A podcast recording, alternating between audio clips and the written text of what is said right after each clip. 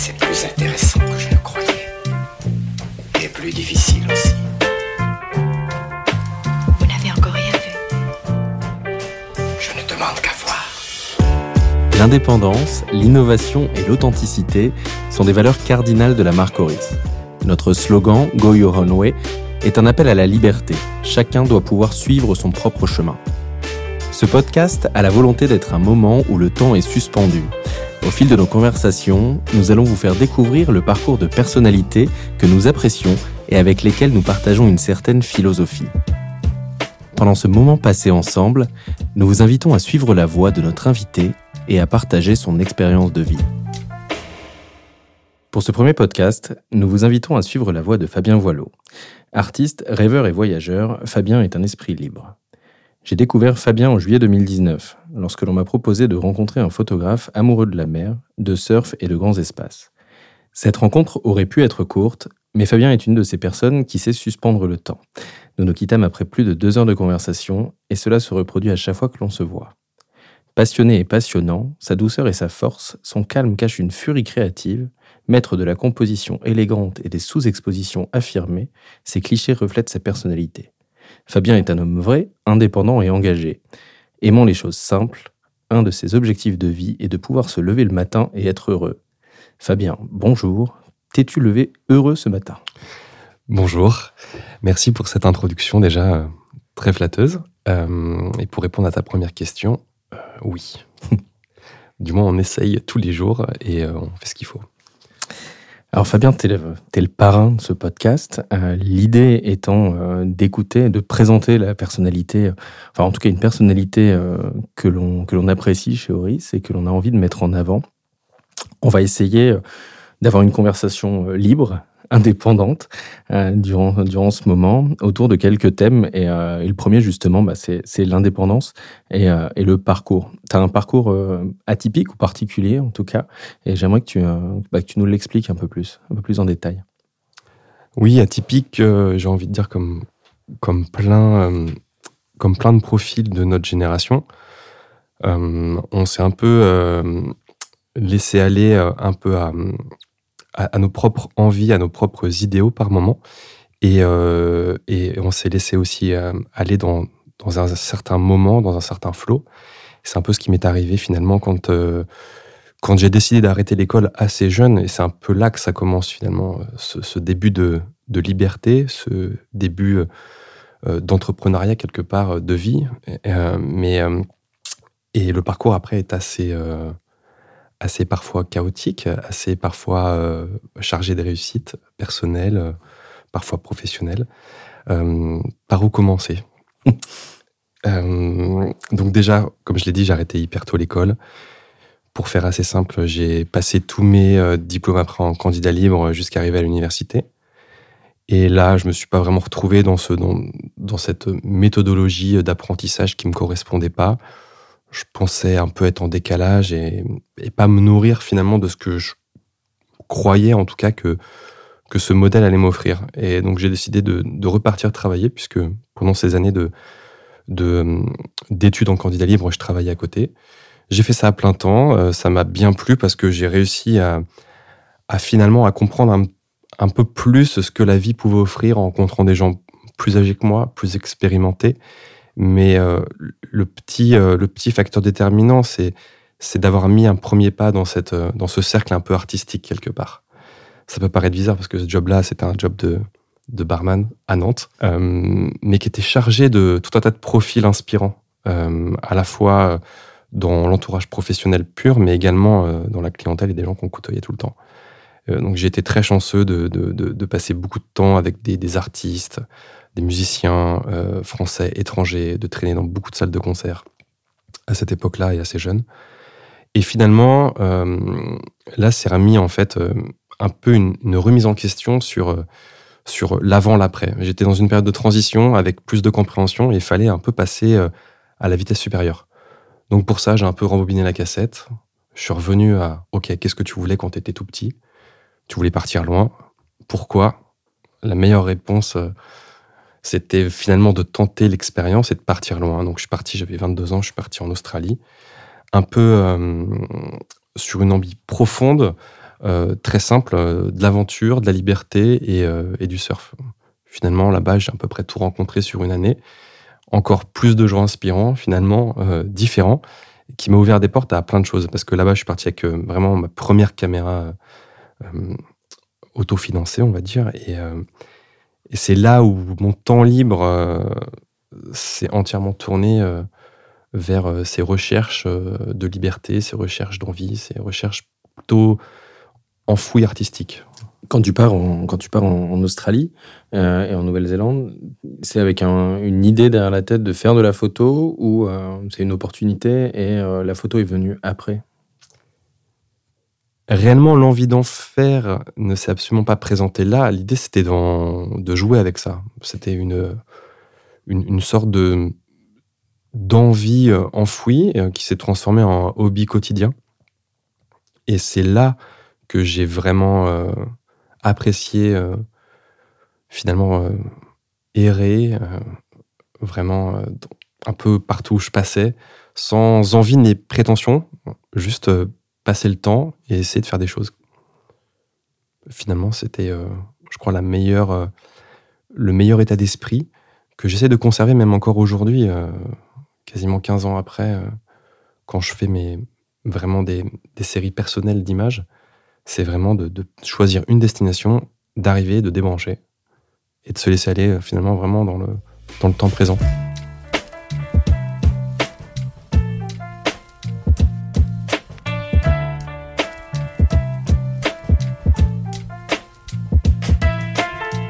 Justement, on parle euh, de l'authenticité et euh, de, enfin pour ceux qui te connaissent, dans tes, euh, dans tes clichés personnels ou dans tes séries personnelles, il y a un cadrage, une sous-exposition particulière, il y a une personnalité. ça, ça t'est venu de tes voyages ou c'est quelque chose. Enfin, pour moi, c'est l'authenticité ou la patte Fabien Voileau, mais d'où ça te vient cette cette marque qui t'appartient?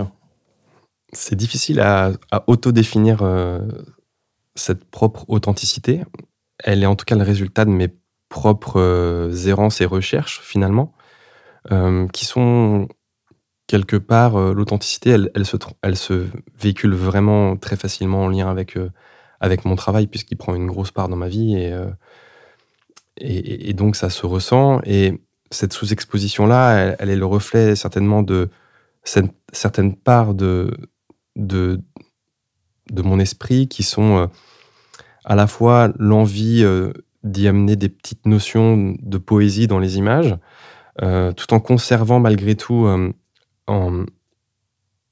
une, un optimisme, j'espère en tout cas. Du moins, c'est des retours qui m'ont été régulièrement donnés et qui me plaisent parce que c'est réellement ce que je suis.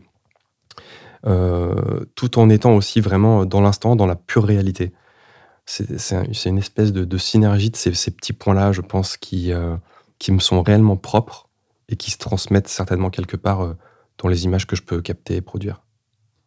Est-ce que ton style a évolué avec le temps ou euh? C'est sûr. C'est sûr? Quand tu regardes tes premiers clichés et ceux d'aujourd'hui? Forcément, il a évolué, mais j'y vois malgré tout une, une, trame commune qui est. c'est juste que dans la technique et l'œil, ce travail évolue. Euh, avec le temps, avec euh, ce qu'on traverse dans nos vies personnelles euh, et professionnelles aussi, qui sont aussi parfois très enrichissantes techniquement ou, juste sur des, propres envies pures.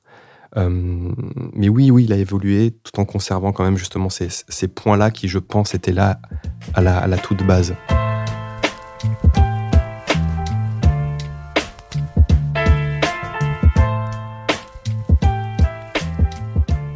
Aujourd'hui, tu es indépendant.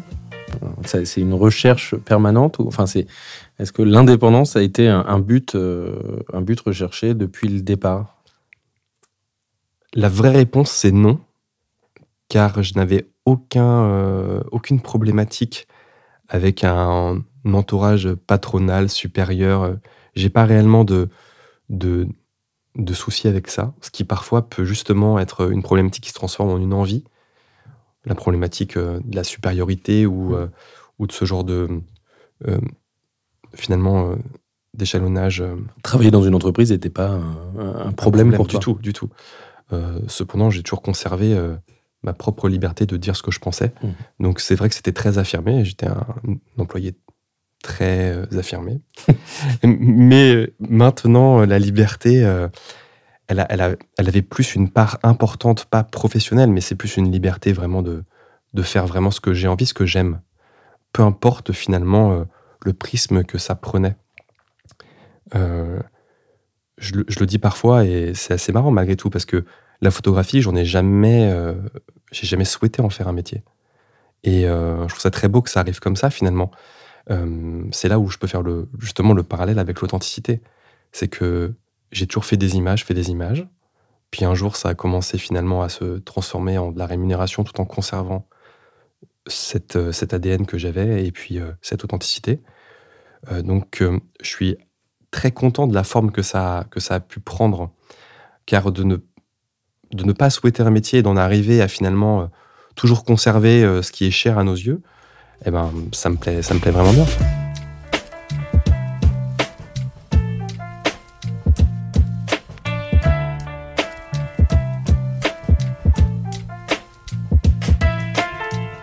Tes origines, qu'est-ce qu'elles elles t'apportent euh, Ou ton passé, ton histoire Qu'est-ce que- qu'est-ce qui dit de toi aujourd'hui ou de ton futur?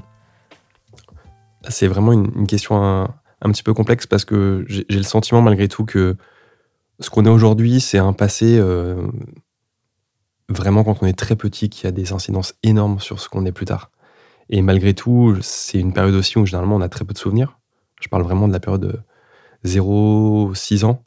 C'est j'ai en tout cas ce sentiment-là qu'il se passe énormément de choses là dans, dans nos vies et qui ont une, une répercussion euh, fondamentale sur, euh, sur qui on est euh, 30 ans, 40 ans, 50 ans, tout le long de notre vie, euh, en tout cas plus tard. Euh, mais pragmatiquement, euh, je pense euh, être euh, quelqu'un de dépendant à l'océan pour y avoir passé euh, trop de temps, beaucoup de temps, euh, et très petit. Euh, mes parents vivaient euh, à Nantes puis à Brest, avaient acheté un, voilier avant d'acheter euh, une voiture. Donc ça, donne un petit peu finalement ce- cet état d'esprit dans lequel je suis arrivé finalement. Je crois que tout ça sont vraiment un, prolongement de, comment je peux voir ma vie aujourd'hui. Et puis après, un petit peu plus vieux, sur la préadolescence, adolescence, c'est vrai que j'ai passé beaucoup de temps dans une vie à deux vitesses, on va dire, entre la semaine à la ville et, euh, le week-end euh, au bord de l'océan. Ce qui fait que ça, quand même, euh, ce sont des points fondamentaux aujourd'hui sur comment je vois ma propre vie personnelle, professionnelle, familiale, quel rythme me, me, me plaise au quotidien, ce côté dualité, ce côté opposition. Ça forme toute une personnalité malgré tout. Et aujourd'hui, ça a, je pense, une, un, vrai sens euh, dans les images que je, que je peux faire. On, y voit cette dualité, cette, euh, ce jeu d'opposition en permanence. Et je crois que j'ai été nourri, en tout cas, euh, profondément dans ma jeunesse par ce modèle. Effectivement, la, dualité, elle est omniprésente dans tes, dans tes clichés, que ce soit sur les, les couleurs utilisées. J'ai toujours le sentiment qu'il y a des contrastes très profonds, enfin des noirs très profonds et des lumières euh, très éclatantes. Euh, et en même temps, il y a le, la mer qui est très présente et la ville aussi. Euh, pourquoi? Comme tu, tu le résumes très bien, je crois que tout ça, c'est le résultat justement de cette, cette première partie de vie qui est passée à justement à, à- vivre dans ces environnements euh, chargés d'opposition sur tous les, euh, sur sur sur tous les plans, sur le rythme, euh, sur les couleurs, la ville, l'océan, sur les contrastes, euh, sur, sur, euh, sur tout ça. Donc je vois en effet que ça se, ça se, ça se sent sur, euh, sur, euh, sur les images, en effet. Ouais. Et est-ce qu'aujourd'hui, dans ta vie personnelle, ce- cette dualité ou ce besoin, est-ce qu'il y a un vrai besoin de, vivre euh, de manière très active à un moment et après de, poser les choses au bord de l'océan ou ailleurs? Et est-ce que tu ressens ce besoin-là? Complètement. J'ai euh, vécu pendant des années à travailler euh, quasiment 7 sur 7 pendant plusieurs semaines et ensuite tout couper pendant une, deux, trois journées. Mais c'est des journées off où je ne peux rien faire. C'est une façon de se reposer, de se régénérer. Euh, Et, et pour aller plus loin, mon modèle de vie, finalement, c'est accompagner, moi, personnellement, à l'âge adulte, euh, sur cette, euh, sur cette opposition. J'ai vécu pendant très, très longtemps à Nantes la semaine et sur la côte le week-end. Ça a duré très longtemps. Puis ensuite, quand je suis venu à Paris, au bout de quelques années, je suis parti vivre en Nouvelle-Zélande à mi-temps. C'est moins simple. C'est quoi vivre à mi-temps? Je faisais à peu près deux mois à, à deux mois à Paris pour, pour le, travail. Et je partais après deux mois euh, en Nouvelle-Zélande euh, rejoindre ma compagne qui, elle, vivait là-bas depuis plusieurs années. Et j'y euh, séparais finalement deux rythmes de vie, euh, à la fois personnels mais aussi euh, professionnels. C'est-à-dire que quand j'étais en France euh, ou proche, c'était uniquement pour la création d'images.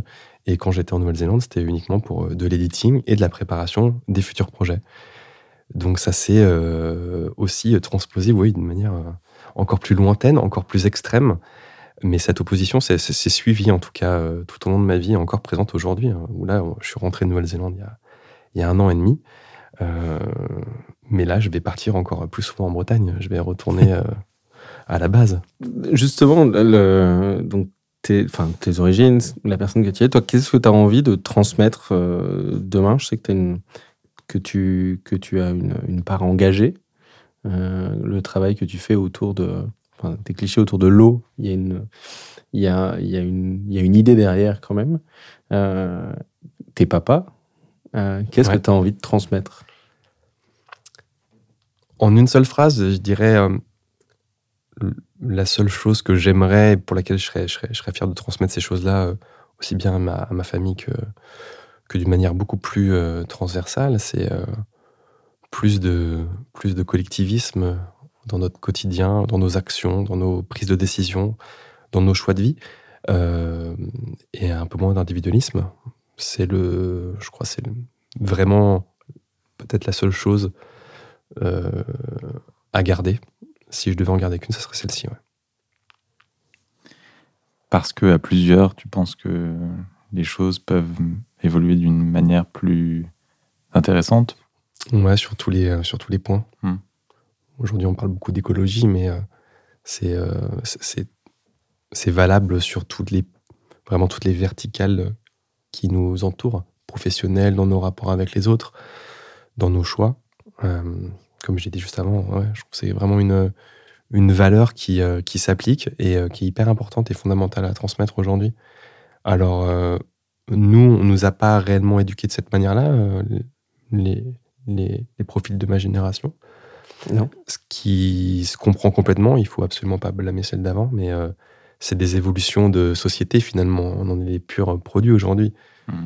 À nous de jouer ce rôle-là qui est certainement un petit peu plus valable euh, potentiellement euh, que d'autres euh, idéaux qu'on nous, euh, qu'on nous inculquait, qu'on nous vendait euh, il y a peut-être euh, quelques dizaines d'années. Fumer dans les voitures, fenêtres fermées avec les gamins à l'arrière, euh, brûler du fioul. Et, euh, ouais, c'est une autre, une autre époque. Les voitures euh, fumeurs dans le TGV. Oui, c'est vrai. Hmm. On n'a pas connu les avions, mais ça existait aussi. Ça existait, ouais. Mais c'est vrai qu'on a, une- génération, là on parle de quoi? Des, des- des gens qui ont entre euh, 30 et 40 ans, qui est une génération de transition en fait. On a, on a connu des choses qu'aujourd'hui on ne connaîtra plus. Le fax, le, plein de choses. Minitel. le Minitel.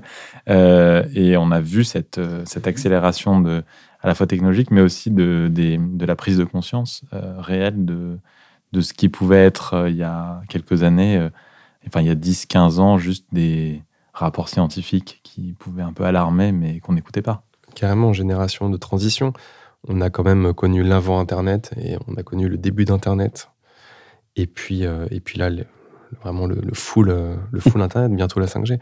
Donc non, non, mais c'est c'est intéressant. Je pense qu'il y a réellement des, des justement des, valeurs de l'avant et, euh, et de demain qui sont, euh, qui sont vraiment euh, charnières. Et, on est un peu là, je trouve, parfois, notre génération dédiée finalement à, certaines tâches comme potentiellement reprendre des bonnes choses du monde d'avant et pour construire celui, de, celui du, futur. Donc on a la génération qui va former ou qui va transmettre à la future, en fait, une, enfin, qui va essayer d'éduquer une, une nouvelle génération pour euh, rendre la planète plus vivable ou, euh, Peut-être, ouais, peut-être. ou un peu plus consciente. Ouais, génération tampon, en tout cas, du- des débuts, Je crois que celle qui arrive après, elle va être bien plus engagée, bien différente. Elle l'est déjà. Elle l'est déjà, ouais. Et franchement, ça se, ça se voit. hein. J'ai, j'ai des frères euh, bien plus jeunes que moi et, euh, et je suis là aussi. euh, j'ai, vraiment des, des exemples autour de moi. Et... Non, ils vont être, ils vont être bien plus, euh, bien plus radicaux. Et c'est, ça aussi euh, qu'il faut. Nous, on, on a encore du mal à l'être parfois. Euh, ça, c'est un petit peu ce qui, ce qui nous sépare à 15 ans d'écart. ouais. Je pense qu'on est partagé avec une, bah, une ambivalence, une dualité entre l'idée de, de faire attention et en même temps, euh, bon, on peut peut-être prendre l'avion quand même de temps en temps, quoi. En tout cas, on en a envie. On aimerait, nous, on aimerait continuer à prendre l'avion, mais que ça pose pas de, de soucis finalement collectifs, donc environnementaux. C'est pas facile. Non, c'est pas Ça, facile. ça dépend pas de nous après. C'est soit faut pas le prendre, soit faut qu'il se passe quelque chose technologiquement. C'est ça.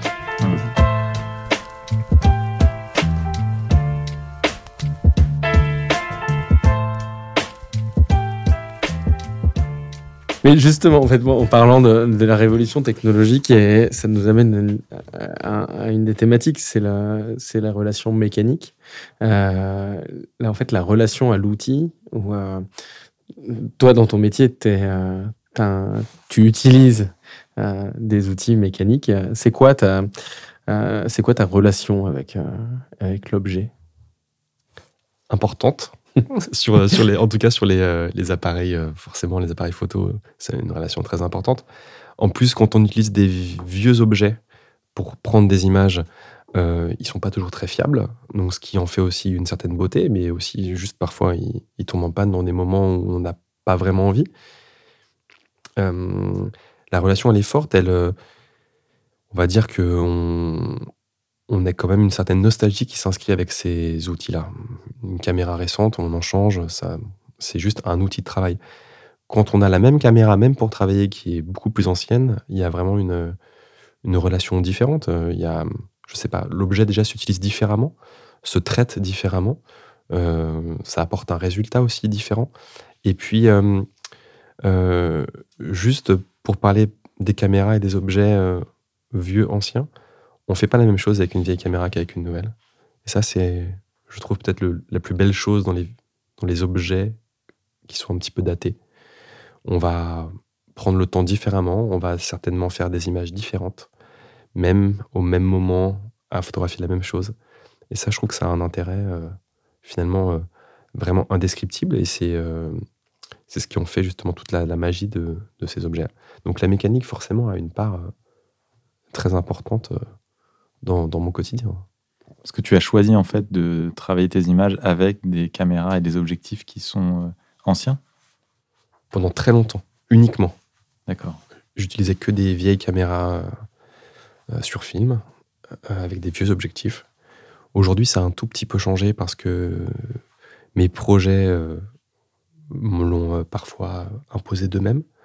Et puis, euh, professionnellement aussi, euh, ça a complètement évolué. Donc là, on est, on est sur des, des résultats euh, immédiats, instantanés, par euh, pure euh, commodité. Mais le, le- plaisir réellement personnel euh, est toujours, euh, est toujours un peu euh, aujourd'hui, euh, on va dire, euh, 50-50. Avant, je faisais que de l'ancien. Maintenant, j'accepte aussi de la, de la technologie euh, dans mon travail perso. Et c'est aussi euh, très agréable de temps en temps. Une nouvelle dualité.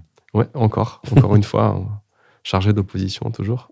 Est-ce que tu, euh, est-ce que ça t'amène, est-ce que tu fais le même travail ou, euh, ou c'est vraiment, on va dire que l'utilisation du numérique a une vocation plus professionnelle ou, ou- et le et, le- l'argentique, euh, le côté plaisir ou passion. Ça, ça dépend des profils. Euh, je- Vraiment, uniquement pour moi, c'est vrai que le numérique, c'est 100% du professionnel.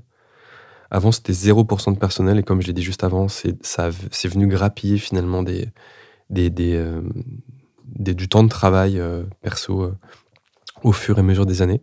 Puis c'est aussi les, les caméras en elles-mêmes qui sont intéressantes. On ne fait pas toujours la même chose avec Mm. certaines caméras.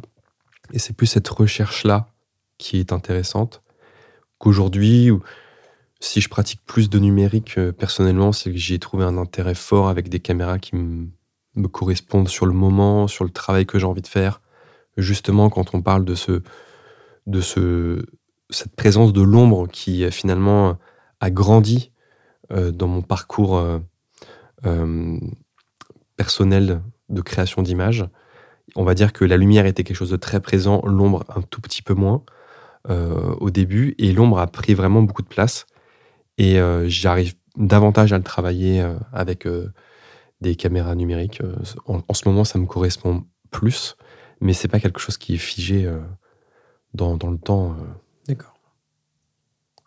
Et tu as commencé avec, avec des objets anciens tu dis, avec des appareils photo anciens, il y avait une vraie volonté. Euh, ça, tu sais d'où ça te vient ou euh, c'était, enfin, pourquoi quelque part Parce que on, je ne vais pas dire qu'on a, on a pu grandir très facilement avec le numérique, mais on est une génération quelque part.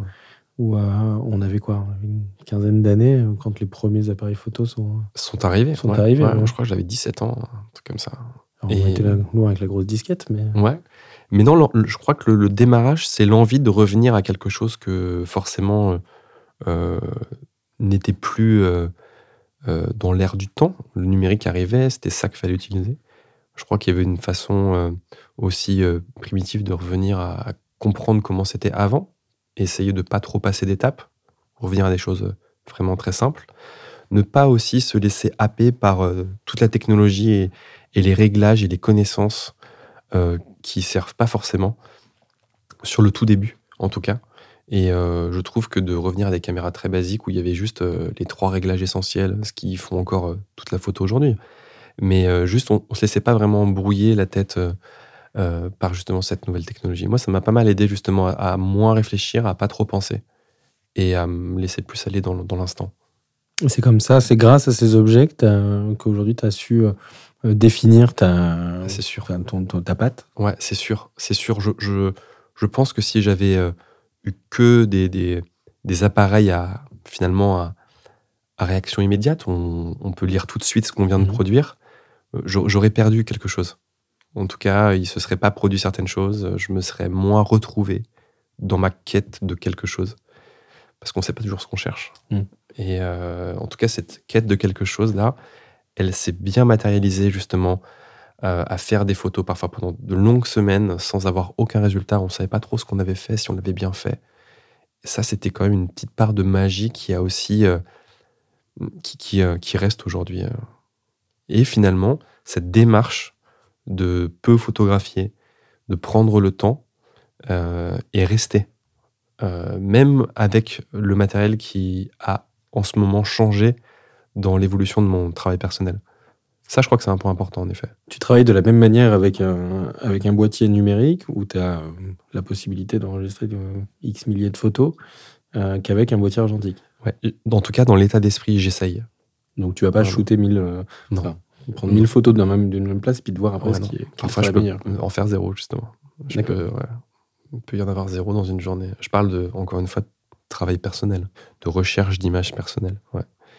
Euh, oui, donc quelque part, hein, vraiment, c'est il y a quelque chose qui, qui est encore là. Je trouve qu'il était une, une, bonne éducation, en tout cas, euh, qui m'a bien servi. Et quelque chose aujourd'hui que je m'impose plus, qui est juste euh, là et qui est au service finalement de ce que je recherche. Et donc j'essaie de le conserver. Et, et l'état d'esprit avec surtout.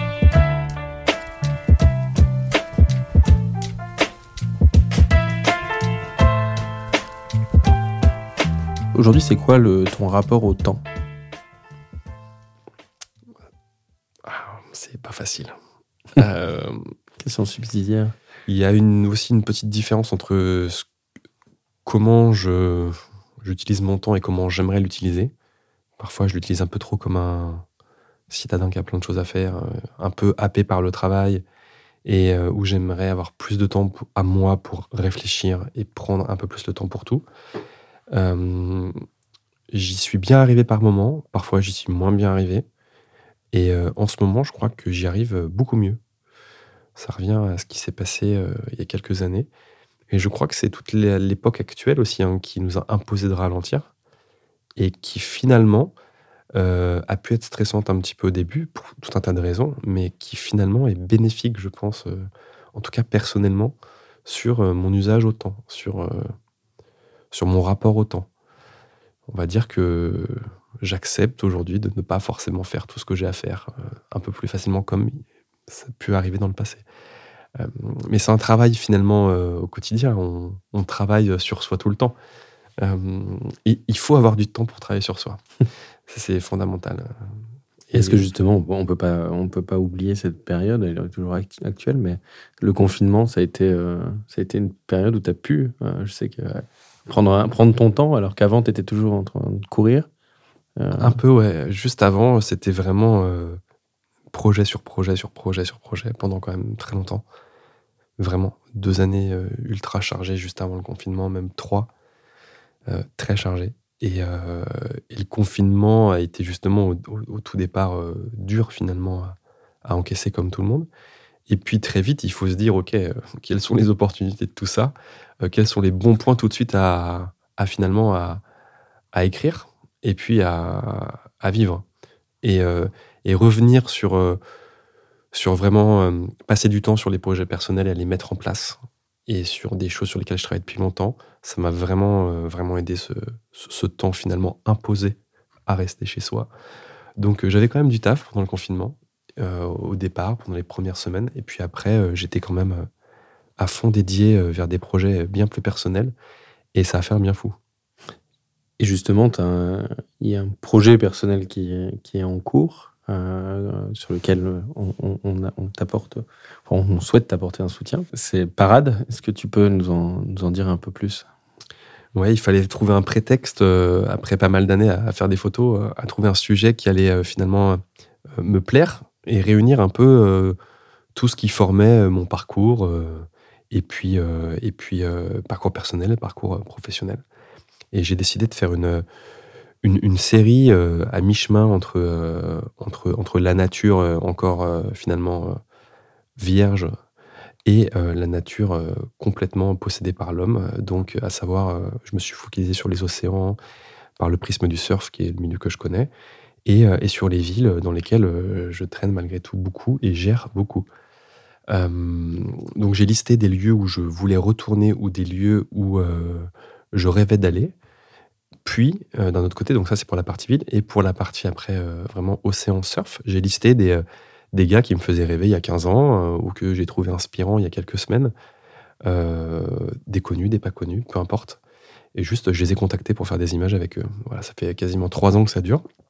Et ce projet-là a pour but euh, de créer une série euh, tout en opposition et tout en noir et blanc sous-exposé euh, sur le surf et sur euh, la street photographie, de Et- manière plus concrète. Comment ça va se matérialiser? Alors, je vais sortir mon premier livre, justement, euh, qui va résumer un petit peu tout ce, tout ce parcours-là et cette quête d'images, et qui va être présenté avec une exposition qui va tourner dans plusieurs lieux, en France, mais aussi au Japon, en Australie. Euh, voilà.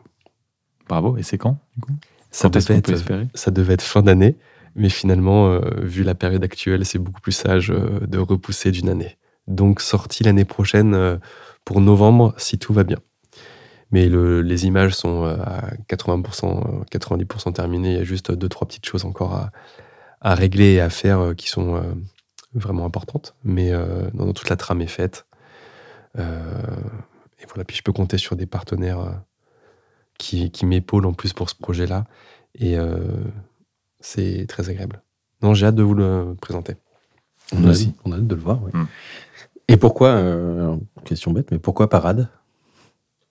Il fallait trouver un nom qui marche pour toutes les images qui n'avaient rien à voir les unes avec les autres, parce qu'il y a le prétexte de, de faire quelque chose de cohérent sous forme de série, mais c'est surtout un prétexte pour résumer à 100% qui je suis sur un projet personnel, à la fois sur les sujets traités, mais également sur euh, la façon de les présenter, donc euh, sur tout l'editing. Et euh, je trouvais que Parade, ça avait une, une définition euh, finalement euh, très large. En fait, le nom est une parade pour ne pas trouver de nom. Ouais, quelque part, ouais. ouais.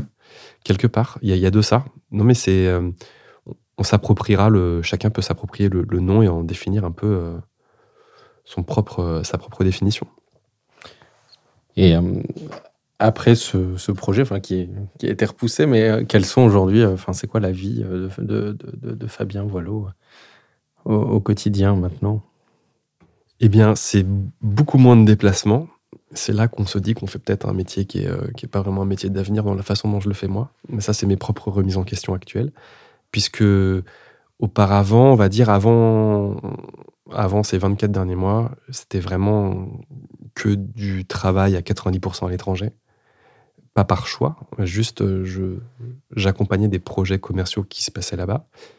Donc aujourd'hui, c'est forcément fortement ralenti. Et puis, euh, c'est aussi fortement redirigé vers l'endroit où on est. Donc, euh, je suis en France là. On fait plus de, missions en France. Et c'est pas plus mal pour tout le monde. On part moins longtemps. Mhm. Euh, et puis, il y a quand même. On peut tout faire chez nous. Enfin, en tout cas, beaucoup de choses euh, sur plusieurs saisons. Mais ma vie, c'est euh, du travail commercial pour gagner ma vie, pour des clients de divers horizons. Et c'est une part de travail personnel sur justement la création de ce, en tout cas de ce, ce projet-là, de ce livre. C'est de la vente d'images un petit peu. Et, euh, et puis c'est une vie euh, maintenant euh, familiale, posée à Paris, entre Paris et la Bretagne, avec un petit garçon de deux ans et ma conjointe. Et ça prend déjà pas mal de temps aussi tout ça. J'ai moins de temps que pour moi et ça change déjà beaucoup.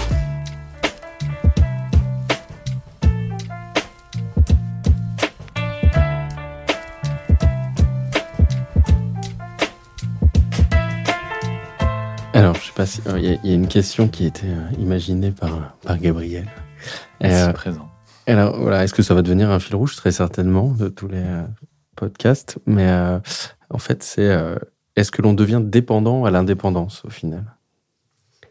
C'est une bonne question. Il faudrait vraiment ne plus l'être demain pour savoir si je, l'ai, si je le suis ou si je l'ai été dépendant à l'indépendance. C'était accro Mais quelque part, euh, tout est possible. Si je devais revenir sur un modèle beaucoup moins indépendant, euh, euh, si je n'ai pas le choix, bah, ça sera le cas. Euh, encore une fois, quand on a le choix, tout est plus facile.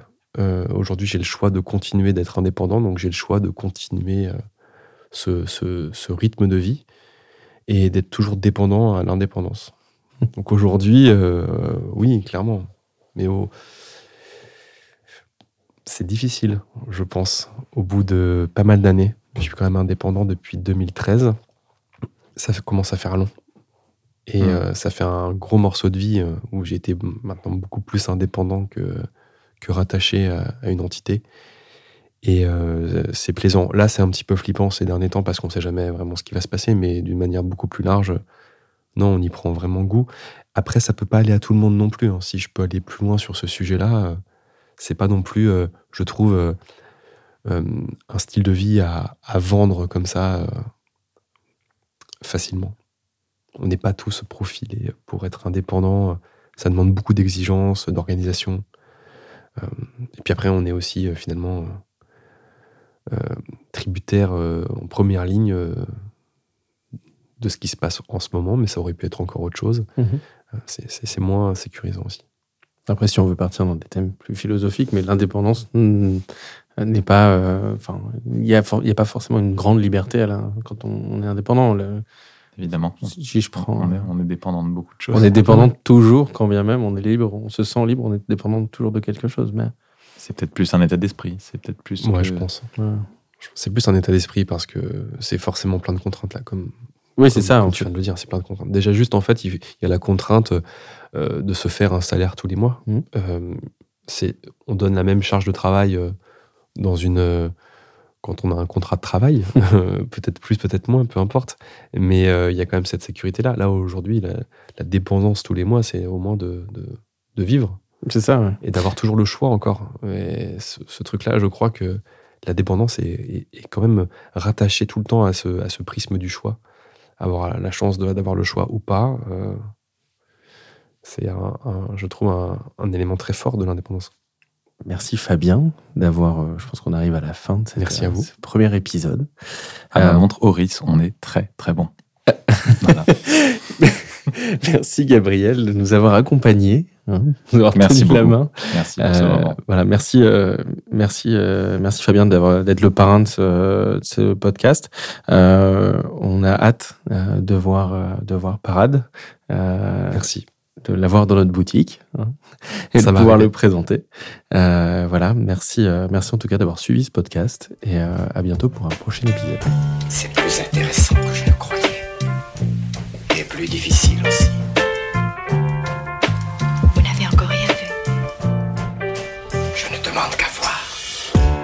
Merci d'avoir écouté cet épisode de notre podcast Suivre sa voix. Vous pouvez nous retrouver sur les plateformes iTunes Podcast, Deezer, Spotify, ainsi que tous les réseaux sociaux de la marque Horis. Merci particulièrement à l'artiste Boss Town et sa musique Take a Look qui vous a accompagné tout au long de ce podcast. À très bientôt.